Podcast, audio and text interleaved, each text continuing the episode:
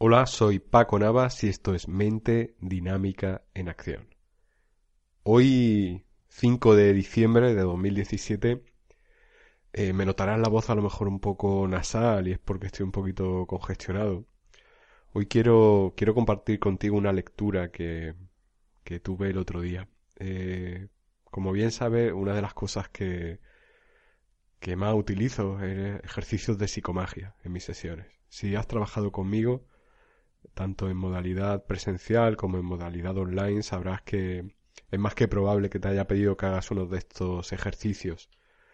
Y hablando, investigando, preparando una sesión sobre, sobre, bueno, sin entrar en detalles personales, pero en el cual trataba de fondo el tema de, de las madres invasoras o madres tóxicas. Eh, de hecho, por ese término te será mucho más familiar. Eh, uno de los podcasts más escuchados y uno de los artículos más leídos de, mi página web es el titulado Síndrome de la Madre Tóxica. Es un tema que, que conecta con todos nosotros, que resuena en todos nosotros. Y, y quiero hablarte, quiero leerte, mejor dicho, dentro del manual de psicomagia de Alejandro Jodorowsky, la diferencia que hay en, en, cuanto a madres invasoras hay cuatro tipos, complementándose con un quinto tipo de madre sana. Déjame que te lea los cuatro tipos y, y, con ello lo que vamos a intentar es arrojar perdón, un poquito de luz en, en por qué este comportamiento. Eh, la madre tóxica eh, limita, se apodera de, del hijo, de la hija y con esto vamos a intentar diferenciar esos subtipos de madres tóxicas que hay, que hay perdón, y, vamos a intentar arrojar algo de luz en, en, su origen, en su, en su génesis. Así que si alguna de estas madres resuena en ti, porque la has tenido, la has conocido o crees que puede ser, esto te interesa. Primer subtipo. Madres asesinas. No desean ser madres, solo quieren asegurarse de que son mujeres. Pueden provenir de familias donde se da a la hembra un rol secundario y se exalta al macho. Hay legiones de mujeres en el mundo que sufren por serlo. Se esperaba a un niño y no a una niña. Para satisfacer al padre la hija se masculiniza. La madre por su parte le inculca que es una desgracia parir y convertirse en esclava de una prole no deseada. Ella siente que, aparte del cerebro, su cuerpo le está prohibido, al vivirse como un hombre frustrado se niega el placer vaginal y de ninguna manera acepta convertirse en madre. Hace que la inseminen para después abortar, cosa que necesita para saber que es alguien que puede. Este querer ser alguien que puede oculta en el fondo una rivalidad con el padre, a la vez que una identificación con la imagen materna. El embarazo calma a un tiempo su sensación de esterilidad y su deseo impotente de tener un falo. El odio a sí misma, por sentirse castrada, la impulsará a formar pareja con un hombre que odie a su propia madre y, por lo mismo, a las mujeres en general.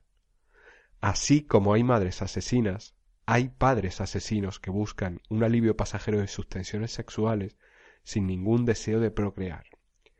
El que la mujer caiga encinta les produce una insoportable molestia. Vamos a ir a otro subtipo de madre tóxica, en este caso las madres encantadas.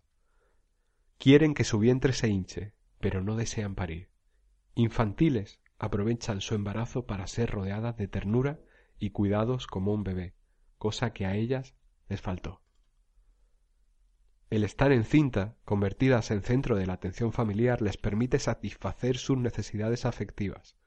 Durante nueve meses se sentirán felices, pero inmediatamente después del parto padecerán una grave depresión y quizás detesten a su vástago por haberlas privado de los cuidados que ella obtenía durante el embarazo.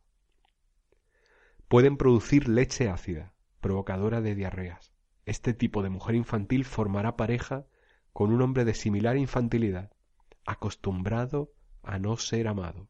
Necesita una madre embarazada, proyectándose él mismo en el feto, pero le angustia ver nacer a un hijo que, con indomables celos, sentirá como un hermano menor venido a robarle la atención materna.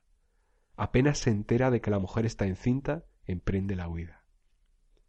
Otro tipo de madre estancada es el resultado de familias que varían, perdón, otro tipo de madre estancada es el resultado de familias en que varias generaciones de mujeres han sacrificado sus vidas engendrando gran cantidad de hijos, algunas muriendo en el parto. Buscará un hombre que crea ser portador de un semen asesino. Este, durante el periodo del embarazo, se sentirá culpable llegando a detestar a su mujer y al hijo que ella debe parir.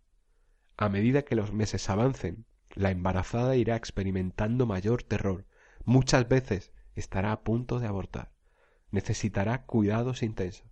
Deberá permanecer acostada durante meses. Su nene no será mensajero de la vida, sino de la muerte.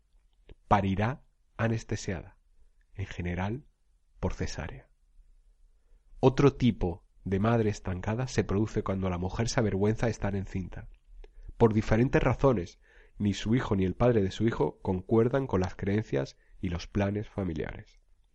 Puede ser una madre soltera, haber cometido un incesto, estar inseminada por un hombre de raza diferente. Lleva en el vientre el fruto de lo que cree un pecado o una traición.